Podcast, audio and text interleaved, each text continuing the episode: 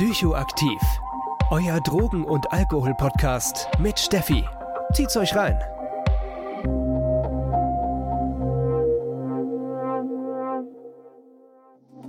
Diese Podcast-Folge wird euch präsentiert von Safe Party People Frankfurt.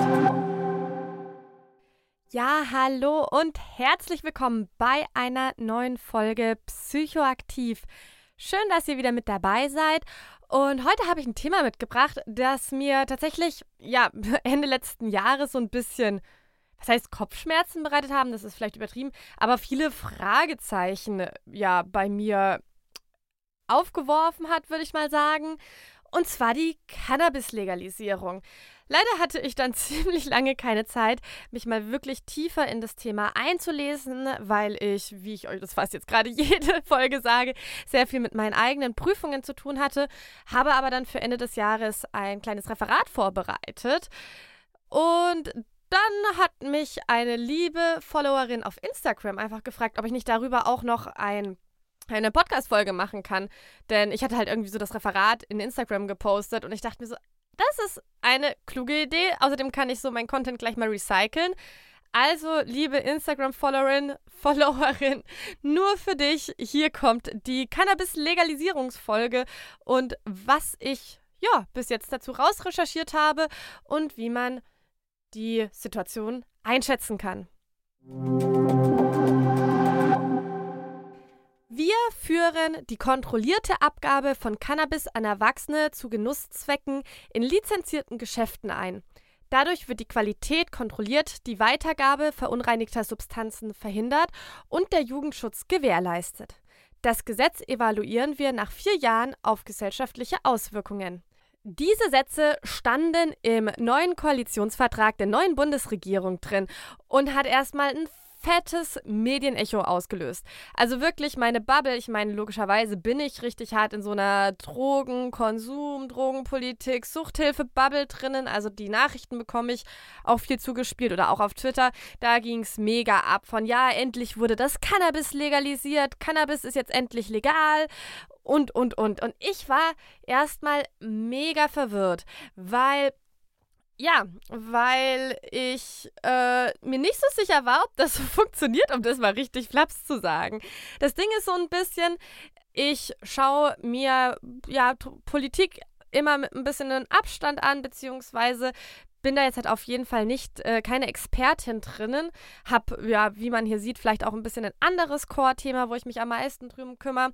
Und jetzt ist eben dieser gigantische Schritt passiert mit, dem, mit diesem Ziel im Koalitionsvertrag. Und was ich mich dann erstmal stellen musste, so bitter wie es ist, ja, was ist denn genau ein Koalitionsvertrag? Ne? Mir war da schon klar, dass äh, der immer aufgesetzt wird, wenn eine neue Regierung äh, gegründet wird. Aber ja, was genau das wirklich bedeutet, war mir nicht so ganz klar. Was mir aber so schon so rein aus Intuition klar war, dass es so einfach wahrscheinlich nicht sein wird, dass man in den Koalitionsvertrag schreibt, yo, Cannabis ist legal und dann ist es legal.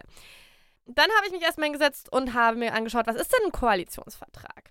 Und der Punkt ist halt einfach, dass das Wort Vertrag hier irgendwie so ein bisschen fehl am Platz ist. Denn wir reden hier nicht von einem rechtlich bindenden Vertrag, sondern eher von einer Art To-Do-Liste. Im Prinzip setzt sich die Bundesregierung hin, schaut sich so ein bisschen an, was sie gerne in ihrer Regierungszeit der vier Jahre schaffen möchte und dann schreiben sie sich das alles zusammen und versuchen sich sozusagen auf einen Kurs zu einigen.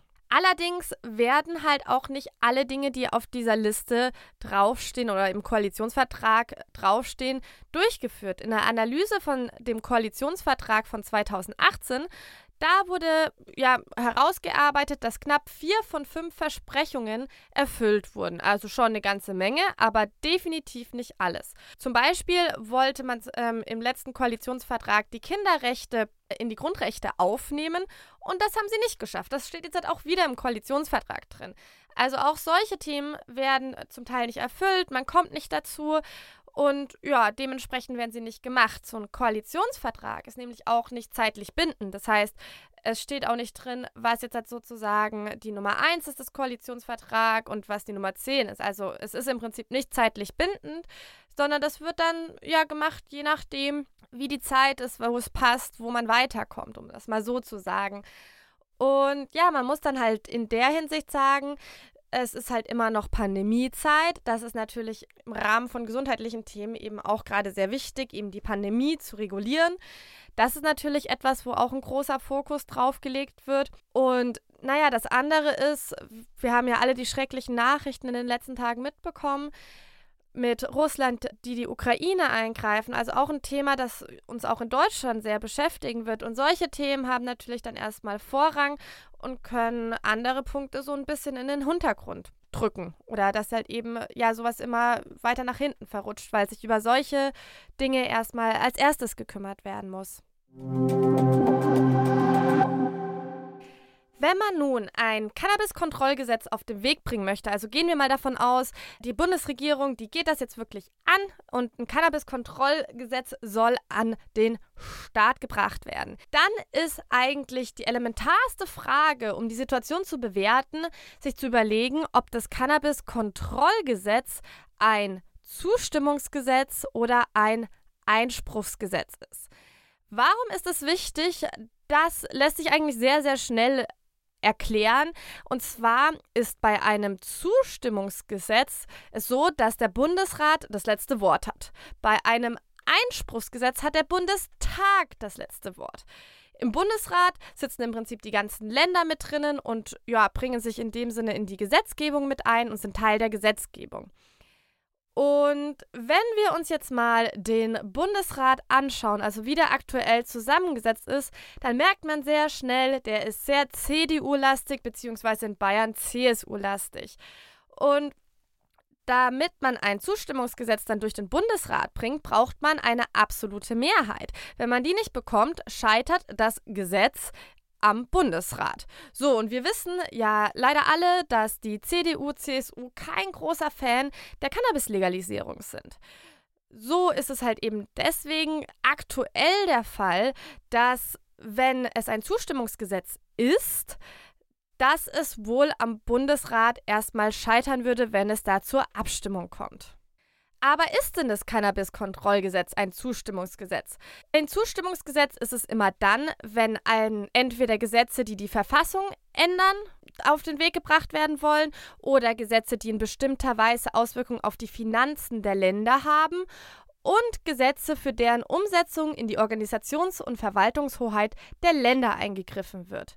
Das sind so die drei Punkte, dass wenn Gesetze in diesem Rahmen auf den Weg gebracht werden sollen, sind es Zustimmungsgesetze und der Bundesrat hat das letzte Wort. Einspruchsgesetze sind im Prinzip andere. So, und weil man halt eben in der Gesetzgebung mit dem Cannabis-Kontrollgesetz noch nicht so weit ist, kann man hier an diesem Punkt tatsächlich eher nur mutmaßen. Aber es schaut schon eher so aus, dass das Cannabis-Kontrollgesetz ein Zustimmungsgesetz ist. Weil es kann einmal sein, dass die Länder an der Steuerregelung mit beteiligt werden möchten, um zum Beispiel verschiedene Prä Präventionsprojekte an den Markt zu bringen und dafür die Finanzen zu haben. Wir haben das zum Beispiel auch schon bei der Biersteuer, dass die Länder damit eben beteiligt werden. Also kann es eben auch gut sein, dass das im Rahmen von Cannabis genauso ist. Und auf der anderen Seite kann es eben auch sein, dass die Länder dafür zuständig sind, die Verkaufsstellen oder die lizenzierten Geschäfte, ja, dass die eben von den Verwaltungsbehörden der Länder kontrolliert werden müssen. Und auch da wäre dann das Gesetz etwas, was ja in die Länder mit eingreift und somit als Zustimmungsgesetz durch den Bundesrat muss. Das Cannabis-Kontrollgesetz ist also deutlich mehr als einfach nur kurz eine Substanz aus dem Betäubungsmittelgesetz rauszustreichen. Es betrifft einmal das Steuerrecht, es kann Einfluss auf die Verwaltungsbehörden haben der Länder. Es betrifft aber zum Beispiel auch ähm, die Fahrerlaubnisverordnung. Ist also nicht ganz so einfach, wie das vielleicht sich manch einer vorstellt und ist dementsprechend auch ja ein größeres Ding, was man da durchsetzen möchte. Ein weiterer Punkt oder eine weitere Schwierigkeit ist auch noch das EU-Recht. Wir sind halt hier in Deutschland nicht einfach ja, alleine in Europa, sondern haben eben oder sind eben auch an das EU-Recht gebunden. Und da steht nach Artikel 71 Absatz 1 dieses Übereinkommens verpflichten sich die Vertragsparteien in Bezug auf die unmittelbare oder mittelbare Abgabe von Suchtstoffen und psychotropen Stoffen aller Art, einschließlich Cannabis und im Besitz dieser Stoffe zum Zwecke der Abgabe oder Ausfuhr unter Berücksichtigung der bestehenden Übereinkommen der Vereinten Nationen alle notwendigen Maßnahmen zu treffen, die zur Unterbindung des unerlaubten Handels des Betäubungsmittels erforderlich sind. So, also das ist nur ein Ausdruck. Es gibt noch andere Punkte des EU-Rechts, die sich eben mit den aktuell illegalisierten Substanzen beschäftigen, aber im Prinzip sagt es so, ja, jedes Land muss sich darum kümmern, dass eben der unerlaubte Handel von BTM ja unterbunden wird. Jetzt ist es halt tatsächlich so, um es mal wirklich stumpf zu sagen, wenn Cannabis ja in Deutschland erlaubt ist, dann ist es ja nicht mehr verboten. Das hört sich jetzt einer richtig stumpfen Sache aus, aber wenn man den Artikel anschaut, geht es ja wirklich auch darum. Das Problem ist nur, das ist ja in unseren Nachbarländern verboten. Also da kann es eben zu Konflikten kommen. Luxemburg hat damals recht laut angekündigt, dass sie Cannabis legalisieren wollen und die sind vor dem EU-Recht im Prinzip eingeknickt und haben sich gebeugt und haben nicht komplett legalisiert. Sie haben kleine Mengen entkriminalisiert und man darf auch Pflanzen zu Hause züchten und dort auch rauchen, auf Eigenbedarf in den vier Wänden. Aber halt die komplette Legalisierung, wie sie sie angekündigt haben, ist nicht passiert. Es ist aber so, dass die Koalition nicht einfach Cannabis aus dem Strafrecht streichen kann und damit Produktion, Verkauf und Konsum zu entkriminalisieren und dann diese Sache eben als reine deutsche Sache zu behandeln. So, es ist also eben auch auf EU-Ebene ein Aspekt, der behandelt werden muss. Und wenn wir eine saubere Lösung haben möchten, das Cannabis zu legalisieren, kommen wir eben um eine Änderung im europäischen und internationalen Recht nicht so ganz herum. Aber man muss halt dazu sagen, es ist halt auch ein sehr altes Gesetz. Und wenn Deutschland halt wirklich auch eine Änderung möchte und sozusagen somit das EU-Gesetz einfach mal unter einen Realitätscheck stellt und sagt so, hey, das ist jetzt halt auch nicht gerade das modernste Gesetz, was wir da aufgestellt haben. Lass es uns doch nochmal gemeinsam anschauen. Lass es vielleicht nochmal neu prüfen, ob wir das auch nicht europaweit ändern wollen in gewisser Maßen. Kann es schon sein, dass sich dahingegen eben was ändert. Aber, und das muss man halt auch sagen, es ist halt auch ein bisschen eine Bestandsprobe in dem Sinne, dass sich Deutschland natürlich auch gut hinter dem EU-Recht verstecken kann. Ne? Also in, in dem Maße zu sagen, so ja, hier, wir wollten es ja legalisieren, aber aufgrund von EU-Recht ging das nicht.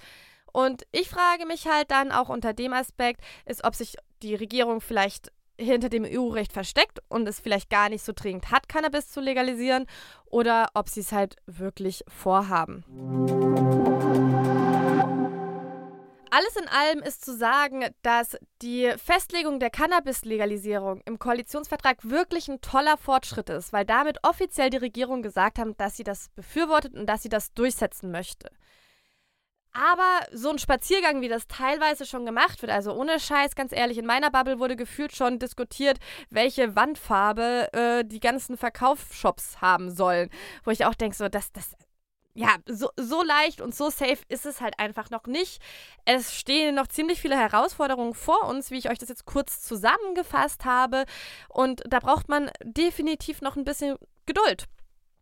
Es kann sich aber auch noch sehr viel ändern, denn dieses Jahr stehen insgesamt vier Landtagswahlen an. Saarland, Nordrhein-Westfalen, Niedersachsen und Schleswig-Holstein. Das heißt, der Bundesrat wird sich auch oder kann sich wieder verändern.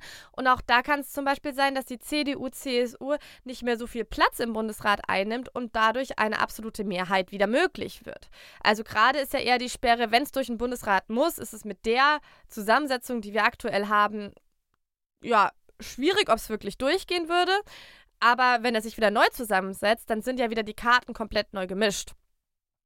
Und wie eben auch gerade gesagt, das EU-Recht ist eine Hürde, die man nicht ganz ignorieren kann. Wir sind eine Vertragspartei äh, der EU und wir müssen uns eben an dieses Recht mithalten. Das heißt, es braucht schon so ein bisschen auch Durchsetzungskraft von Deutschland, um eben ja, eventuell das EU-Recht nachhaltig zu ändern, sodass eben einer Legalisierung nichts mehr im Weg steht und somit hoffentlich auch nicht für andere Länder in der EU.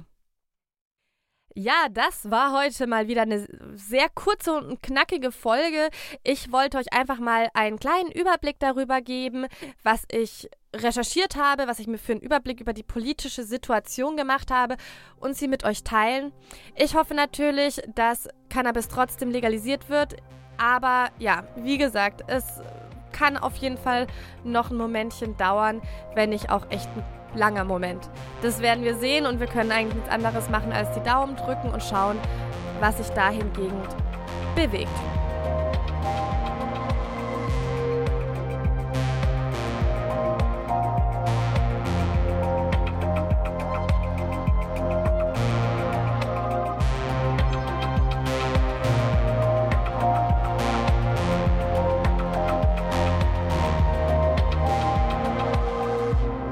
Das war Psychoaktiv, euer Drogen- und Alkohol-Podcast mit Steffi.